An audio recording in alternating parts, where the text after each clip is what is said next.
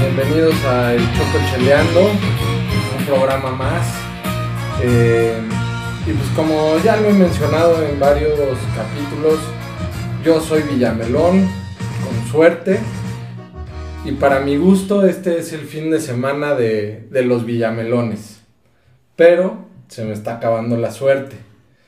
Porque pues el Super Bowl no, no sé si, si siempre sea así, pero por lo menos muchos últimos que, yo recuerdo nos caían justo en el puente donde acá en México celebrábamos eh, la constitución mexicana, nos daban el lunes y pues me parece que, que fue por COVID, se recorrió y este y pues ya no nos cae el puente. Yo ya mandé 1500 correos a r.udel.nfl.com para que me lo vuelvan a regresar al, puente de México.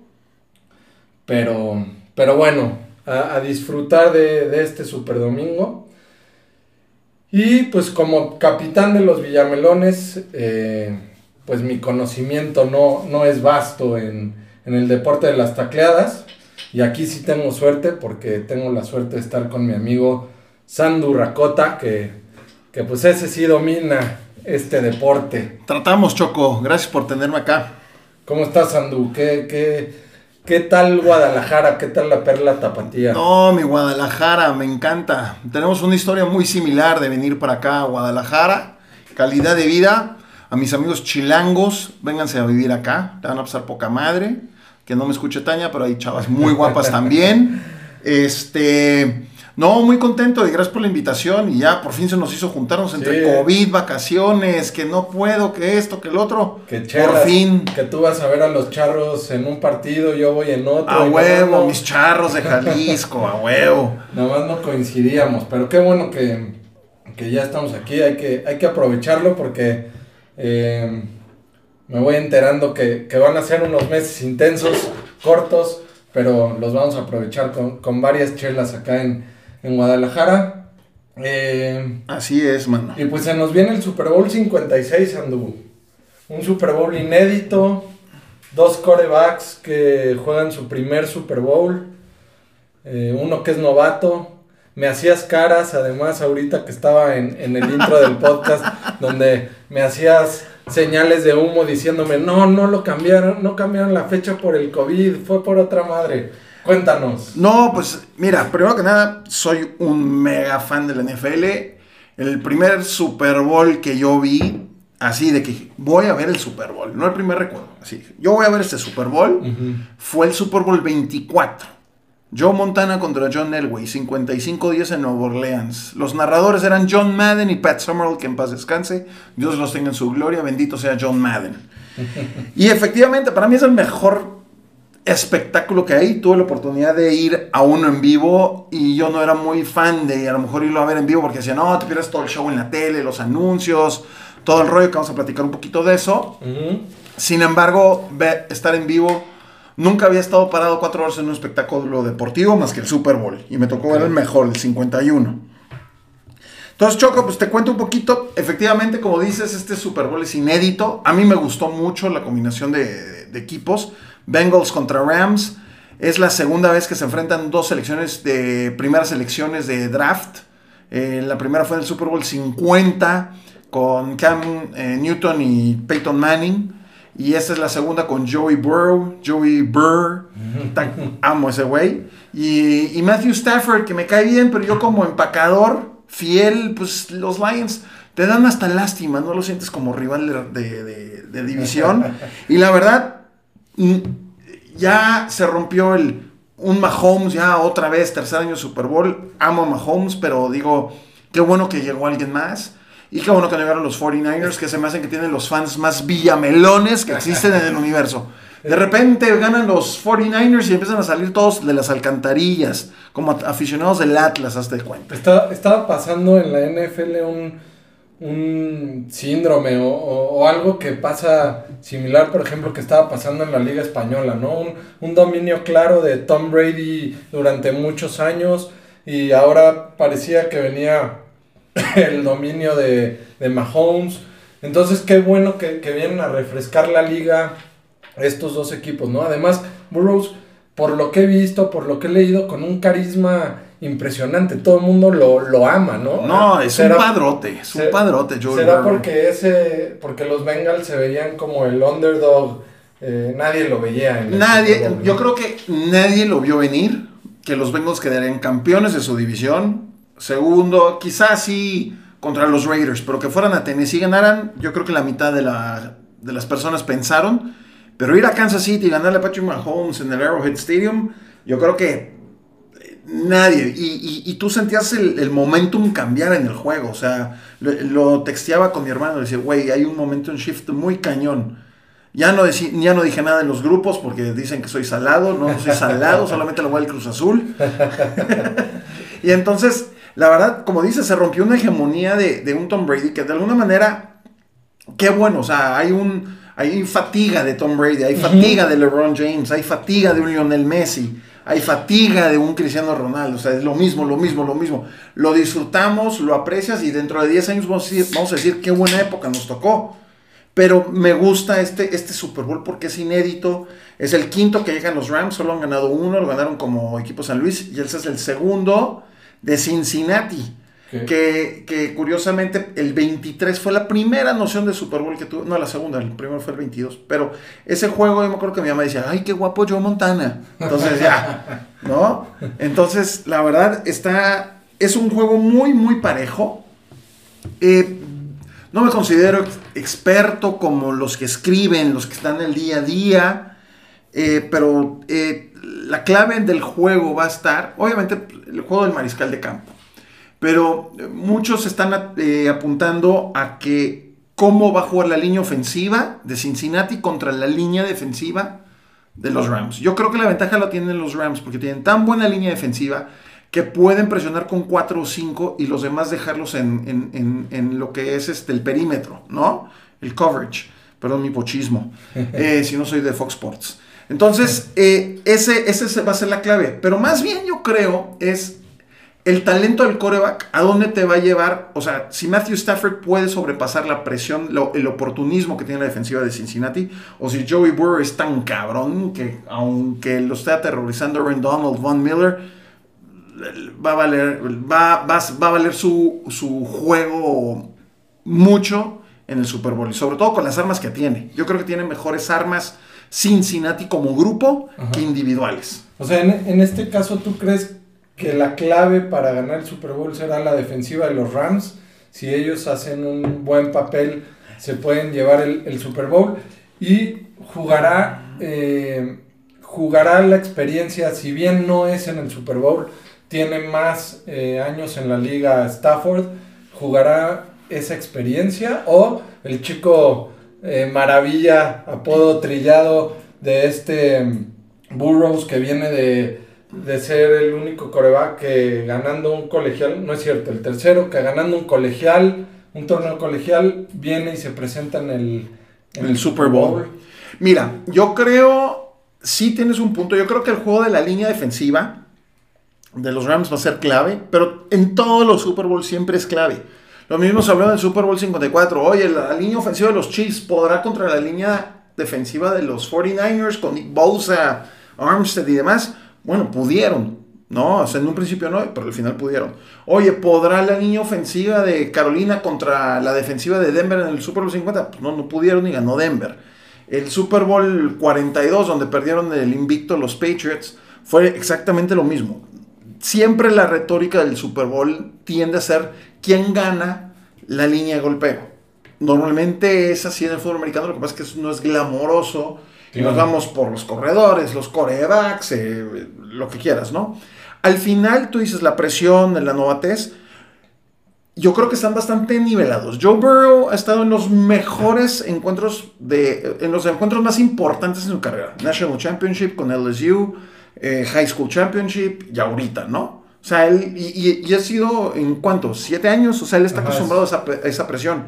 En cambio, Matthew Stafford, yo creo que puede decir así como que se puede quedar más en el momento porque dice, güey, 12 años y por fin logré estar aquí. ¿Sí me explicó? Le pueden llegar también los fantasmas de, no haber logrado en 12 años. A ver, pues es que en Detroit, híjole.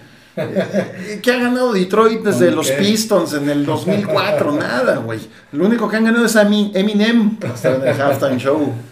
¿No? En el- Hasta- un halftime muy rapero. A, a- a mis amigos que nos escuchan, sigan a Annie Agar de hace unas unas este, unos videos de TikTok padrísimos, porque la parte de la chava está guapísima, sabe de NFL, de, de que se burla de los equipos y la chava es de Detroit, ¿no? Entonces dice, sale un aficionado como de Detroit, eh, esto es como nuestro Super Bowl, está Eminem y Matthew Stafford, no, mano, porque pues, Detroit es uno de los... Bueno, hay que, hay que es subirse uno- a, cualquier tren ahora. Es un- así es. Eh, y lo que pasa es que Detroit es uno de los dos equipos que nunca ha ganado un Super Bowl. Es más, ni ha llegado. ha llegado, ¿no? Ni ha llegado. ¿Cuál- Son como 10 equipos que, que nunca han llegado algo así. No, son un poquito menos. Está que nunca han llegado a un Super Bowl. Está Detroit, está Houston, está Jacksonville, que son dos franquicias nuevas. Está Cleveland. Está. mm, ¿Quién más? ¿Quién más no ha llegado así rápido? Los Browns. Eh, ya, Cleveland, los. Browns. Eh, y solamente, son esos cuatro. Browns, Texans, Jaguars, Lions. Porque pues, todos los demás ya han llegado y han perdido, que son los Bengals, Vikings, Cardinals, Titans, Chargers, Falcons y Panthers. Entonces solo cuatro equipos de los 32 Sí. no han llegado al Super Bowl, pues, entre sí. ellos está Detroit y Cleveland. Pues sí, si eres de Detroit, trépate a este barco Es ya. que te voy a decir una cosa, ¿sabes que Nadie habla de esta maldición de Detroit. Yo no sé por qué estamos hablando de Detroit en el Super Bowl, pero bueno. Eh, Dick Knight Train fue líder de, de intercepciones, fue un jugador hace los 50 y lo cambiaron. No me acuerdo qué equipo lo cambiaron, pero hay una maldición de que Detroit no volvería a ganar por la maldición de Dick Sí. Knight Train.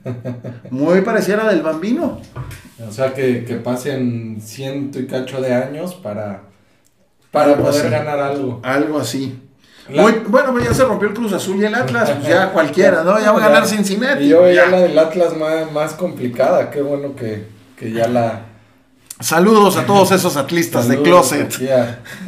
a toda la banda tapatía. A mí me impresionó, lo he dicho muchas veces, la afición del Atlas desde que llegué aquí a Guadalajara. Me, me impresiona.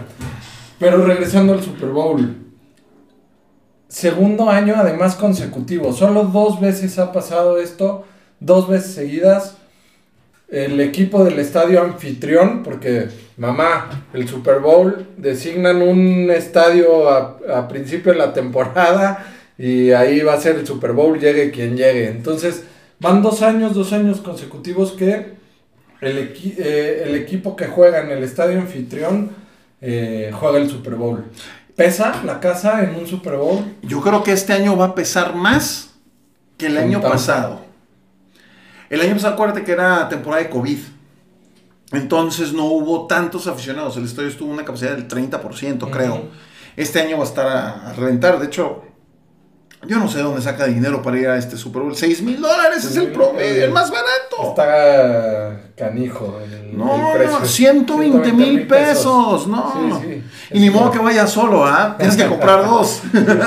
Con tu amigo más rico. Sí. No, yo no sé cómo le hacía nuestro querido amigo Ramiro Sansores para ir a tantos Super Bowls. Dios bendiga Azteca. A- ahorrando. No, Ahorrando. está- es impresionante, impresionante las cifras de dinero que se mueven en un Super Bowl. Empezando por los boletos, eh, el aficionado de a pie. Por eso digo que, si- que si la, y a eso iba.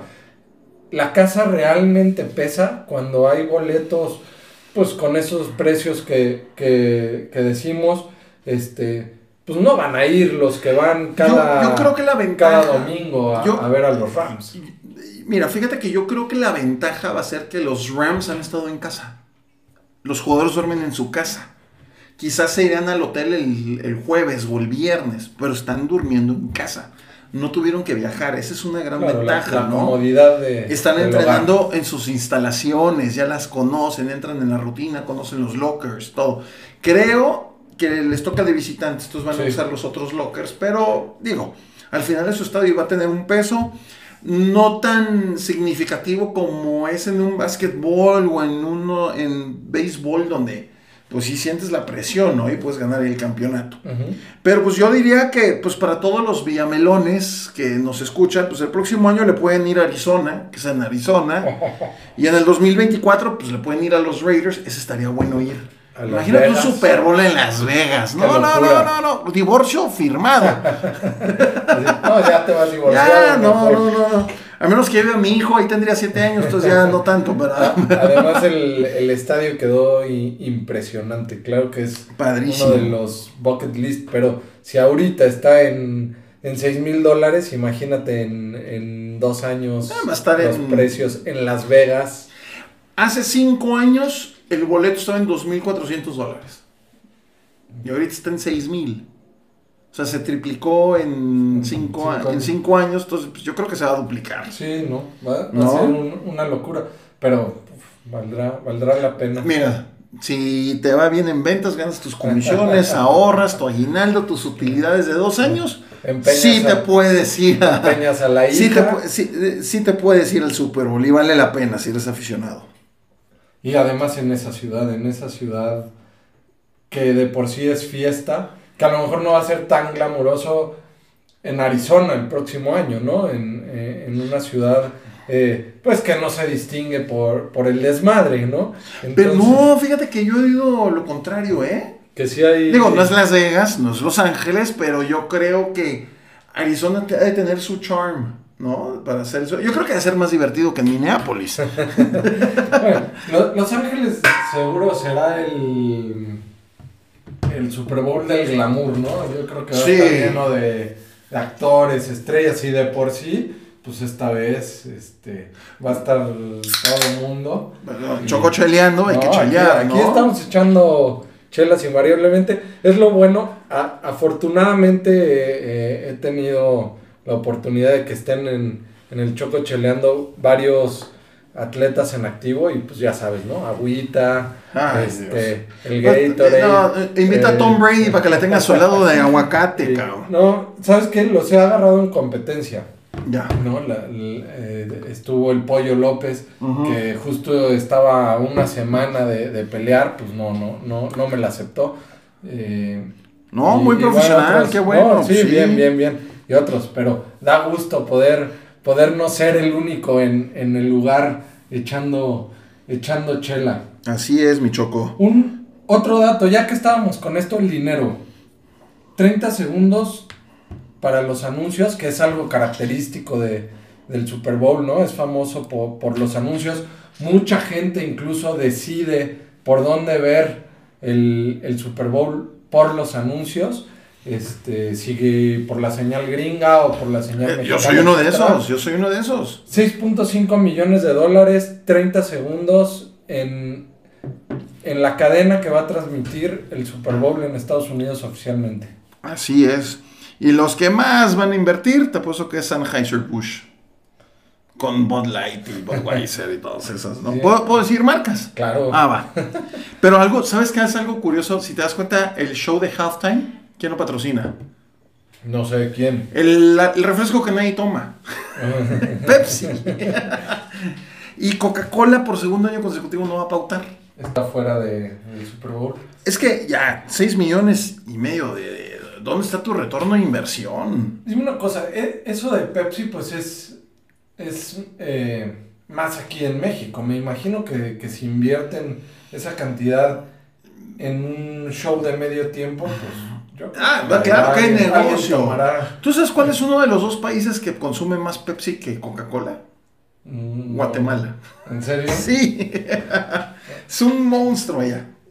Entonces, el, el, el, el 6.5 millones, o sea, ponte 6.5 millones. Por 30 segundos. O sea, se te va como agua entre los dedos. No manches. Y aparte, eso es pagarle a la cadena NBC más tu producción X y Z. Claro. Está cañón. Y eso, es el espacio. Todavía tienes que hacer el comercial. Correcto. Que si ya vas a salir en el Super Bowl, en el Super Bowl y estás invirtiendo eso por el espacio, pues no, no vas a invertir en una producción el choco cheleando. ¿Por qué no? Sueña grande. Listen to the number one podcast in Guadalajara. vas a invertir en una producción como se debe, como mandan los cánones. Así es. Y fíjate que hay una competencia fuerte con los anuncios. Eh, películas, muchas películas aprovechan para sacar el trailer, pero es tan caro que pagan eso como para sacar, ya puedes ver el trailer en línea. Entonces, me acuerdo cuando salió el trailer de Avengers, este, Infinity War, y yo quedé, no manches, necesito internet. No me pasan eso, ¿no? Pónganme YouTube ahorita. Y este año, al eh, los rumores dicen que va a salir el primer trailer de Jurassic World Dominion. ¿Por qué? Porque es la película fuerte de Universal Studios para este año. Y NBC es este, parte del grupo de Universal. Ok, entonces. Entonces va a salir. Lo más seguro para todos los cinéfilos es que salga el trailer de Jurassic Park Dominion. Jurassic World Dominion, perdón. Ahí hasta algún descuento se, se estarían llevando. Si son, si son del mismo grupo, a lo mejor a ellos en vez de 6 millones y medio, pues 6 millones 400. Para que no digan que... Ah, ajá, ha de haber un descuentito ahí de la casa. 6 millones y medio de dólares te están asegurando, o bueno, la, la, la estadística está diciendo que va a haber 100 millones de aficionados en Estados Unidos solamente viendo, viendo este partido. esto, esto es. Esto es comparable al mundial. A la yo creo que la, solo la final del mundial le gana esto. La verdad. O sea, ¿tú crees que en Alemania no lo ven? Que en Inglaterra no lo vean, que en toda América Latina no lo ven, en Estados Unidos, Canadá. No, es un, es un mundo de gente el que ve esto. Un mundo. Concretamente en México está ganando mucho aficionado, ¿no? Mucho... O sea, la verdad es que... Siempre ha habido, pero ahora con el, la información tan rápida, tan, el acceso tan fácil, pues hay más consumo de NFL en México. Claro, eh, o sea, todo ayuda a las redes sociales, el tener a un clic de distancia cualquier tipo de información. Pero yo creo que de, no sé, cinco años para acá esto ha, ha crecido mucho más rápido gente, o sea, yo no sabía lo que era el, fantasy y, ahora escucho que todo el mundo lo juega. Este, estoy impresionado cómo el fantasy tiene incluso programas de televisión, podcasts, este, hay una industria, vaya, alrededor del fantasy, hay, hay todo un, un movimiento alrededor del fantasy y entonces yo creo que eso ayuda a que, a que el fútbol americano esté creciendo tanto en todo el mundo. Y las apuestas. El fantasy y las apuestas. Parlays, X y Z. Yo no soy muy de apuestas, sí soy de fantasy. Llegué a un punto de enfermedad de estar en cuatro fantasies el año pasado. Dije, no, no, no. Tres es el tope. Cuatro ya. O no, no disfrutas el juego porque tienes jugadores en contra y a favor. Entonces ya ni sabes ¿Qué necesitas? Ni nada, ¿no? Exactamente, ¿no? Puto burros. Ah, no, lo tengo en el otro. Ajá, hecho Chase. ¡Chinga huevo! Pero es divertidísimo. A mí me encanta jugar fantasy. Y pues, y el fantasy te engancha para tener nuevos aficionados. O sea, lo, lo, he visto, lo he comprobado. Tengo un fantasy con amigos de Guatemala que, pues medio veía esta madre. Los metemos al fantasy, les explicas y no se pierden en los juegos. O sea, si, si no está hecho de casualidad. si, para algo son máster los gringos, es, para el marketing y, para envolverte. Ya, ya estaba. Lo promovieron porque se volviera eso. El fantasy se inventó en los 70s, en los 80s. Y, se inventó así en un, como el choco cheleano, así en tu basement. Ah, vamos a hacer puntaje, quisiste a ver quién gana, ¿no? Y, y si hubiera un fantasy fútbol, adivina qué jugador sería el que más puntos de fantasy tendría. Yo creería que el coreback, ¿no? Que, ¿Pero quién? ¿Quién de todos los... De todos los que han jugado. Tom Brady. Sí, Tom Brady, Tom Brady. Y el que peor, el que peor, peor puntaje de fantasy hubiera tenido es el quarterback de los Broncos contra los Cowboys en el Super Bowl 12, Craig Morton. Hubiera tenido cero puntos el canijo. Pero sí, o sea, de hecho encontré un artículo muy interesante, ¿no? De que ¿cuántos puntos, si fuera un fantasy el fútbol, el Super Bowl, pues cuántos puntos estaría? Dentro de los top scorers históricos estaría em, Tom Brady, Jerry Rice, Joe Montana, Roger Craig. Pero el jugador que más puntos hubiera hecho en un solo juego era Steve Young, Ujú. en el Super Bowl 29 porque lanzó para 340 y tantas yardas, corrió 49 yardas y 6 touchdowns de anotación. Le hubieran dado 40 y tantos mil, 42, 43 puntos. Entonces, efectivamente, como dice Choco, el mentado bendito fantasy engancha a la gente, enferma a la gente y le sumas eso a la gente que apuesta. Claro. Está cañón. Sí, no, porque además se mueve dinero alrededor del fantasy y se mueve dinero con las apuestas. ¿eh? Es- 23 millones de dólares van a apostar ahorita aproximadamente por el Super Bowl. Imagínate. No manches. Y, hay, y es que hay apuestas para todo, ¿no? Eh, Está apuestas. eh, puta. Obviamente, pues altas, bajas, al equipo ganador, etcétera. Pero luego te pasas a, a las apuestas no tan convencionales que yo he escuchado, como de qué color va a ser el Gatorade que le tiren al coach ganador. Si eh, es este, si es cara o sol en el volado, si hay un safety, este. Que safety, además, es una jugada súper rara y hace, ¿qué será? Como cinco Super Bowls que hubo uno. Hubo, ha habido varios safeties. Hubo safety en el Super Bowl, en el de Denver contra Seattle, que fue hacer los primeros puntos para un sa- serían un safety y pagaba como 200 a 1. Ajá. Y hubo gente que apostó así Sí, 100 sí. dólares y, Y se se llevó un volvió- dineral. Por- fue en ese, luego hubo un safety también en el Patriots Gigantes, en el segundo, en el 46 hubo un safety. Creo que hubo un, no estoy seguro, el 52, Filadelfia, Nueva Inglaterra, creo que también hubo un safety, no estoy seguro. Pero es muy raro. Pero ahí lo interesante fue que además fue la primera anotación, el que yo me acuerdo que fue el de Denver contra recientes. Seattle. Fue Denver contra Seattle. Los primeros puntos y en safety, porque creo que había una, una apuesta que, que te combinaba las dos cosas. ¿Sí? O sea, que, la que los primeros puntos sean por safety, no solo que haya safety. Entonces, pf, ¿cuáles son las probabilidades? Esos son mínimos. Muy pocas y, y pasó. Hasta hay apuestas de qué, qué canción va a cantar Eminem y cuáles va a cantar Dr. Dre y cuántos va a cantar Drew, este, Snoop Dogg y cuánto va a durar y, y es este es, es una es, es ahora sí como diría mi querido presidente una mafia del poder lo de las apuestas Oye, otra cosa emblemática que, que hay en, en el Super Bowl, pues es eh, el show de medio tiempo, ¿no? Que yo a- al principio nos contabas del, del Super Bowl que recuerdas que te sentaste a ver. ajá Pues a mí me llevaron a verlo a, a casa de un amigo. ajá Eh, pues yo estaba morrillo, eh, pero me acuerdo perfectamente que ese domingo giró alrededor del Super Bowl y era el Super Bowl donde Michael Jackson aparecía y desaparecía de la pantalla. Sé que jugaban los Cowboys, es de lo que más me acuerdo, Super Bowl Pero- 27 pero de lo que más me acuerdo sin duda alguna era de es de Michael Jackson eh, que entiendo fue el primer Super Bowl donde el show de medio tiempo cobró tal relevancia, ¿no? Es correcto, así es, mi choco. Fue cuando se, se dieron cuenta de que podían atraer una audiencia que no traían a través del show de medio tiempo. Y fue con Michael Jackson. Y ese fue el último Super Bowl que se jugó en el área de Los Ángeles, el 27. En el Rose Bowl. En el. Rose Bowl en. Pasadena, es correcto. Y sí, de ahí la lista es interminable. A lo mejor al principio no había tanto, tanta celebridad. Por ejemplo, yo me acuerdo el Super Bowl 32 era como un homenaje al Motown. Eh.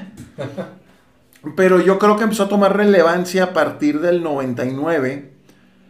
Cuando, o en el Super Bowl 2000, el Super Bowl 35, que ahí salió y tocó lo que es este Aerosmith, Britney Spears en Sync, ¿no? Y de ahí salieron. Y luego en el 2001 fue YouTube cuando fue lo de las Torres Gemelas.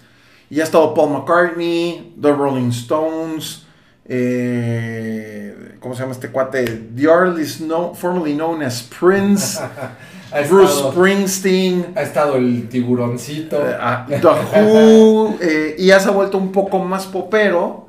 Y ahora lo están volviendo de... A mí me gustó mucho el repertorio, porque la verdad, están trayendo a, los Frank Sinatras del rap. del rap, claro. O sea, de- ¿quién te faltaría ahí? Dime que... O sea, Tupac. Pues ni modo que regrese el canijo, ¿no? O sea, En holograma. y qué bueno que no está Pidiri, porque qué hueva. No, pero sí, no, y lo que decías, atraen otra audiencia completamente ajena al deporte. Por Totalmente. ejemplo, Sofi, mi esposa. Ella está pendiente de quién va a estar en, en el. ¿Cuál ha sido su favorito? ¿Cuál fue su favorito? Pues yo creo que Katy Perry ahí. A todo el mundo le encanta No, Katy Perry, ¿no? Le fascina Lady Gaga, con ese clavado desde las Te, te- alturas. te voy a decir un secreto. Te voy a decir un secreto y que So- Sofi no se agüite. Yo estuve ahí. Yo lo vi. Ella no En ningún momento salta. Eso está grabado. ¿En serio? Sí, está Pues grabadísimo. otro día. Nunca salió brincando. O sea, es altísimo. Ajá. Lady Gaga mide 1.60. No va a saltar. Eso estuvo grabado. Ajá. Y nada más, y hacen el truco la edición. A ver, Claro. si, si han traído la pantalla de dinosaurios, ¿cómo no van a hacer que parezca Lady Gaga, Lady Gaga salta del, del techo del... El techo estaba cerrado. No, no saltó. Perdón, llámate un. Santa Claus ahí. No, ya, manda- ya se va a ir llorando a la cama después de, de escuchar esto. Perdimos una ídola. No, y aparte, a ver, ¿y, y cuál ha sido el- como el más, el show más así como que, esto fue? Yo creo que el de Bruno Mars. ¿Sabes qué? A mí me pasa que, crea, que crean tanta expectativa alrededor del show de medio tiempo. Cuando al final les dan alrededor de 12, 15 minutos entre que montan, hacen el show, desmontan, que yo por lo general me quedo con, ah, esto fue. No, pero a ver, el de YouTube fue muy bueno. El del 2001. Que salía la cortina con todos los nombres de las víctimas mientras cantaban Ah, Have porque No ese motivo. Claro, Igual pero... si me preguntas, pues, Oye. el recuerdo de mi infancia yo te diría Michael Jackson. Obviamente Claro. esa pantomima de la pantalla pues, no era él, ¿no? Pero Te impactó. Pero ¿Te show, acuerdas? ¿Te acuerdas? Ajá. Y otro show muy, muy bueno para mí fue el de Paul McCartney.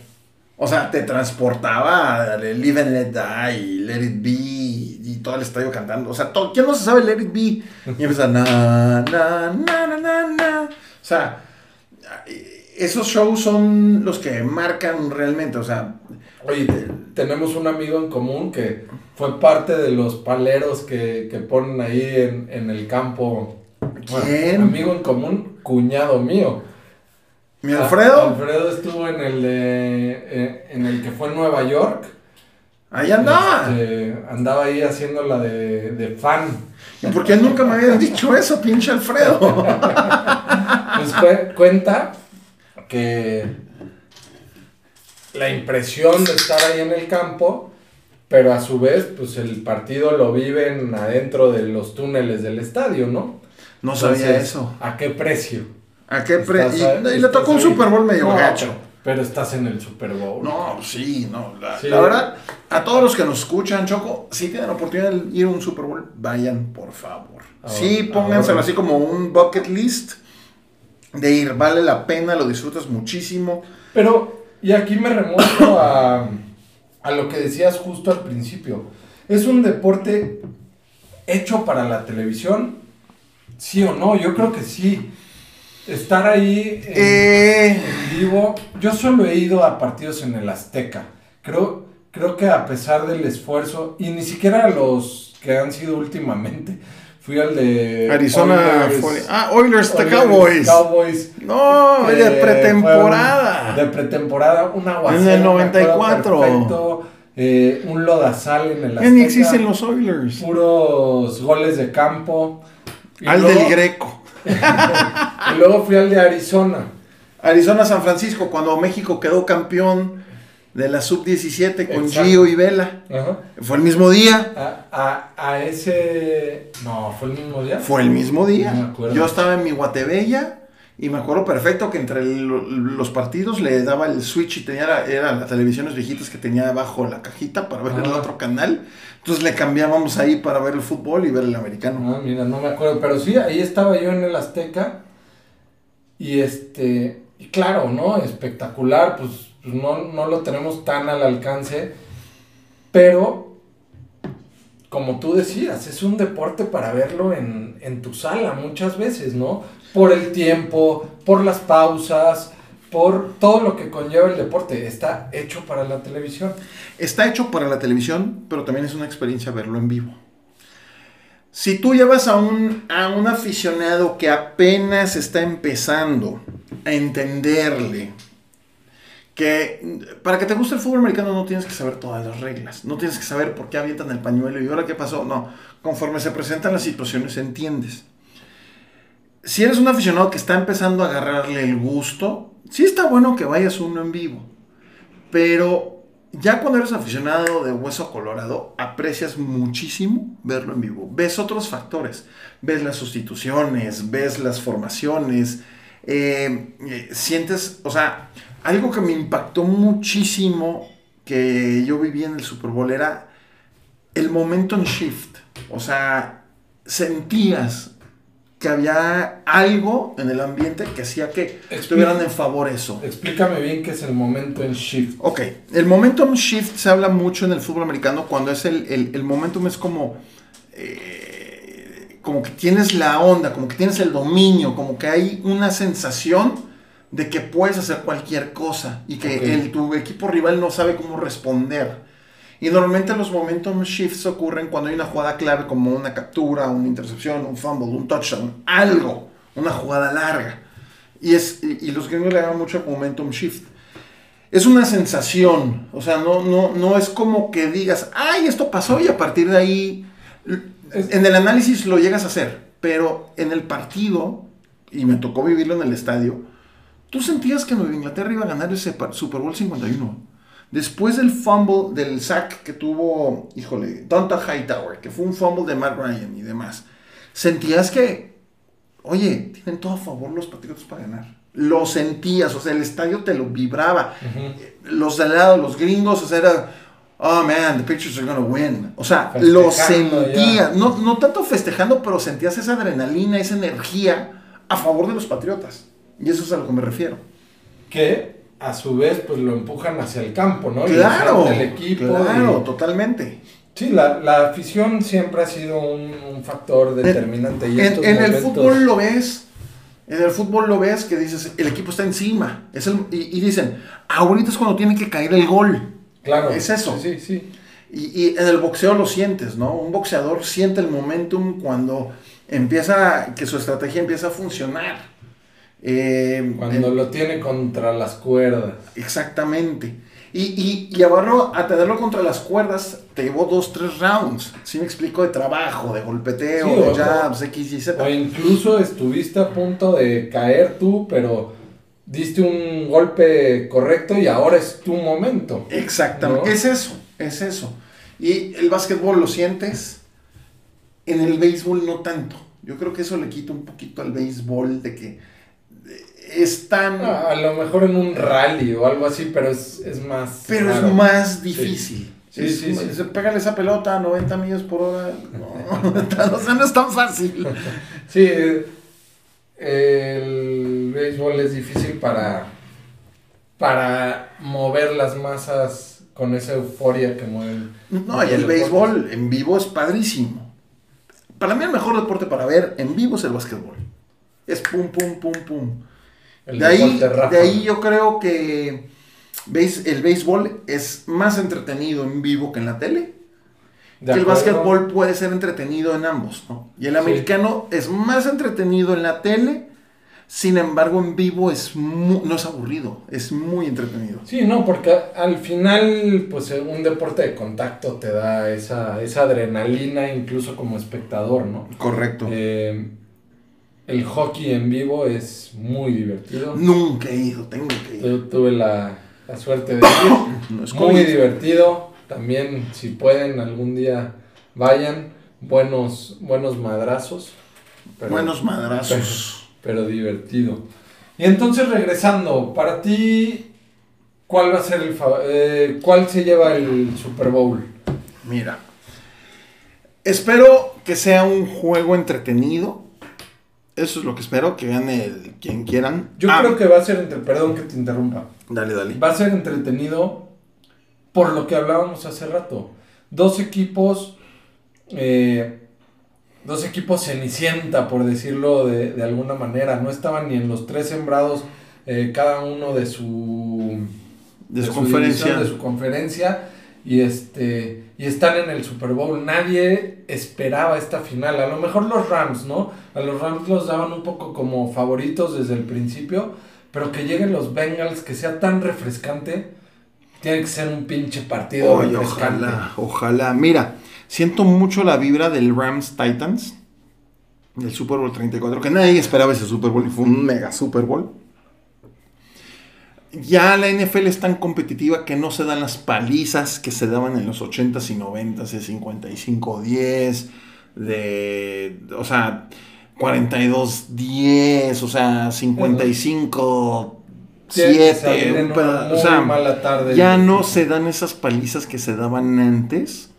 Sin embargo, el Super Bowl del año pasado fue aburridísimo. 31-9 ganaron los Bucks. O sea, aburridísimo. Y todo el mundo esperaba, no, va a ser un juegazo, ¿no? El 54 fue muy entretenido. El 53 fue un aburrimiento. Sí, era la primera vez que veías el Super Bowl y dices, ¿qué es esto? Si, lo, si lo, tú lo veías, apreciabas el juego defensivo que se jugó. El 52 fue un juegazo, el 51 ni hablar, el 50, eh. El 49 fue muy bueno, el 48, eh. El 47 bueno, el 46 muy bueno, el 45, ¿cuál fue el 45? Ah, mis Packers ganaron, muy bueno.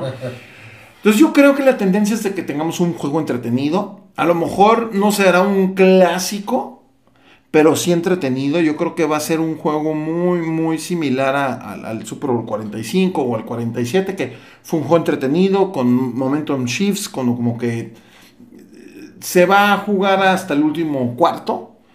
Y yo, mi lógica dice que ganan Rams, pero mi corazonada dice que va a ganar Cincinnati. Siento que Cincinnati puede ganar 28-24, 28-27, Es algo un así. partido muy cerrado y que, y que en un momentum shift a lo mejor se lo lleva Bengals. El- y, y- y el factor es Joe Burrow.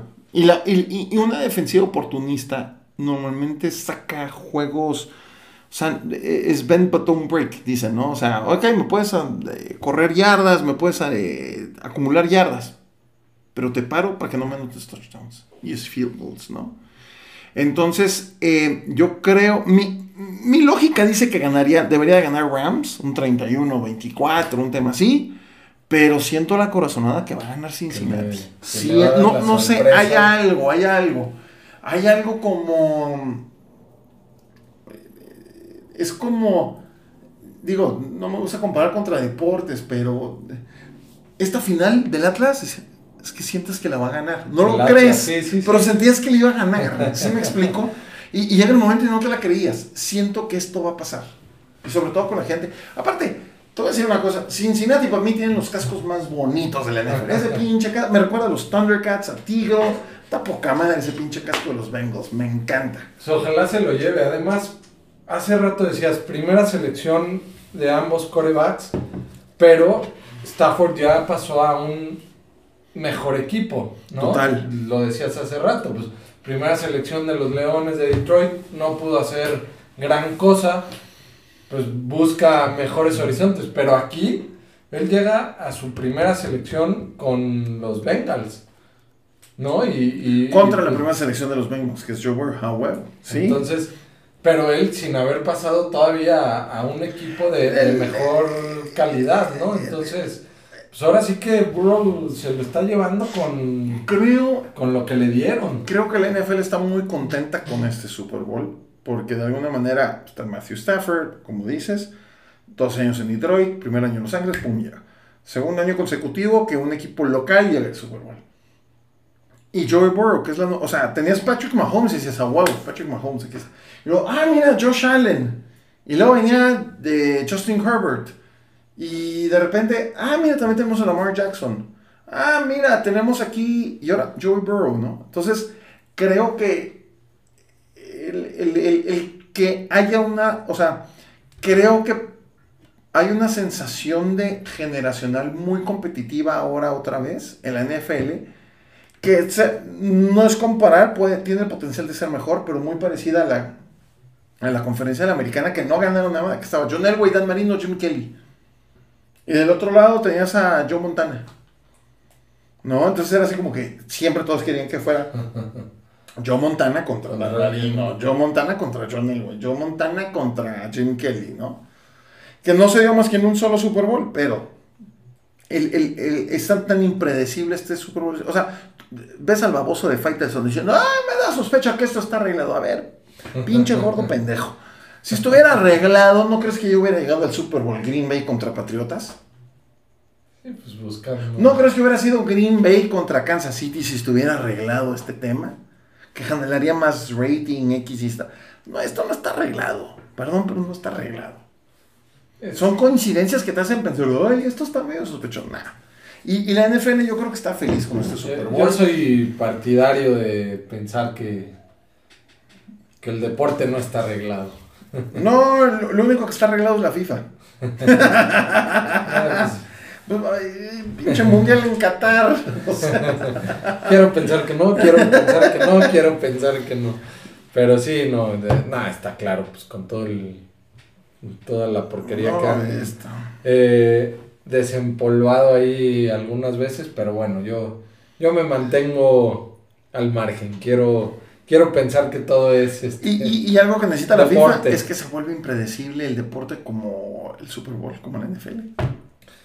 que, que pues lo da la manera de hacerlo competitivo, ¿no? A, la NFL, todo este tema de los drafts, un draft donde la primera selección, a menos de que hagan alguna negociación o algo, se la lleva el equipo menos este, El- el- eh, no creo, hay, hay mucho orgullo en la NFL de los jugadores y los coaches para que pierdan a propósito para tener mejor posición del draft. Hay mucho orgullo. Y te voy a decir por qué. Un jugador profesional de NFL, en promedio, su carrera dura tres años. Tres a cuatro años. Tienen que aprovechar el momento. Y dejarse perder y verse mal te puede costar de que no vuelvas a jugar en dos NFL. años de, de- No, no, de que no, vuelva, de que no vuelvas a jugar. De que no vuelvas a jugar. Tú puedes tener contrato, pero no juegas. Entonces hay mucho orgullo por ahí. No creo que vaya por allá. Y por eso es el rey de los deportes. A quien le duela, a quien no le guste. Es el mejor deporte. El aférrimo aficionado al béisbol ve el Super Bowl. El aférrimo aficionado al fútbol ve el Super Bowl. El, aferri- el acérrimo aficionado de la NFL no necesariamente ve la Serie Mundial. el deporte de, de los villamelones, ya, ya decía yo a- al principio de, del podcast. Es el deporte, el fin de semana por excelencia, porque ni siquiera es que lo vean, ven el Super Bowl. Así El es. Y ven los anuncios. Y ven el show del medio tiempo. Todo- hay gente que ya empieza a ver domingo a domingo la- las jornadas, pero, pero yo creo que todavía, o sea, no son los 100 millones que, que van a estar viendo No, este, pero- este Super Bowl. Así es. No, estos 100 millones. Y es solo en Estados Unidos. Solo. Es un juego mental. Hace rato hablábamos de las de la defensiva, si iba a ser crucial o no. Se le pueden presentar estos fantasmas a alguno de, de los corebacks, alguna de las defensivas, alguna de las líneas ofensivas. ¿Es un juego mental o, o ya están tan mecanizados, ya están tan entrenados que, que realmente va a ser un, un juego de, de quien cometa menos errores? Siempre el que comete, me- normalmente el 80% de los juegos del equipo que comete mes- menos errores gana. Comentas, preguntas algo sobre el tema mental. Depende de tu posición, y ahí es donde entra el coaching. Si hay posiciones que necesitas pensar mucho, como un centro, un coreback, quizás un, middle linebacker, ¿no? Hay posiciones que los coaches te dicen, te pongo en una posición donde tú reaccionas de acuerdo a tu instinto. Y hay posiciones, dependiendo del jugador, que te dicen, si, haces, si ves que haces esto, haces esto, si no, haces lo otro. Yo no creo que a Joey Burrow le quede grande el partido. Creo que a Matthew Stafford le puede caer un poquito grande. Sin fantasmas. embargo, sin embargo, eh, creo que son profesionales. No hay tanto peso de que. No, no es como en el fútbol que luego decían, ah, es que el estadio está que intimida. No, ya no intimida, ya son profesionales. Los hondureños ya juegan en Inglaterra. Entonces ya van a la seca, ah, pues qué bonito el estadio, está viejito, pero está bonito, ¿no? O sea, ya no se impresionan, ya no se dejan llevar. Y eso pasa en la NFL. Entonces yo creo que más bien lo mental va hacia la preparación. ¿Qué hacer en qué caso? ¿Qué hacer si esto pasa? ¿Qué, qué hago si esto no sucede? ¿Sí me explico? Y eso conlleva el generar errores o no. Y eso es clave. ¿no? O sea, eh, eh, sé que suena aburrido, pero así es. Pero eso lo hace. No, pero es interesante, porque vas a generar errores, como dices, ¿no? La, la línea defensiva pues va a, tratar de que el coreback se sienta intimidado o que se sienta tan presionado que... Más que intimidado, engañado. Oye, te enseñé esta cobertura 2 y de repente, ¡pum! No, ¿sabes qué? Fue un cover 3 o fue man to man. O sabes qué, este te enseñó que iba a blitzear y de repente se cayó a coverage y no lo viste y te interceptó. O sabes que pensaste que este güey te iba a estar en coverage, no moviste tu asignación en la línea ofensiva y te llegó a presionar y apresuraste el pase y fue una intercepción. O te capturó y fue un fumble. O sea, es, es que es mágico este deporte. La verdad es mágico, me encanta. O sea, impresionante estar en tantas cosas con, con el equipo de protección que traen. O sea, con un casco tener que ver todo. Eh, todo el panorama del juego porque ahí viene un uno a arrancarte la cabeza, otro a, bloquearte, otro a, perseguir al corredor que tenías eh, pensado lanzarle el, balón. Entonces es, es impresionante lo que es padrísimo, Es padrísimo, Choco. Neta, me, me encanta. Llevo años viendo este deporte, es el mejor deporte.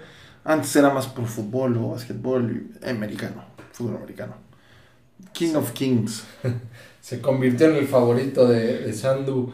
King of Kings. Pues muchas gracias, Sandu, por, no, gracias a ti, estos minutos. La verdad es que muy interesante. Eh, aprendo de, los deportes con gente que, le apasionan como a ti. Habrá que ver el Super Bowl. Yo voy con. Yo voy con Burrow, la verdad. A Burrow. En el Super Bowl. Yo soy de de los Chargers.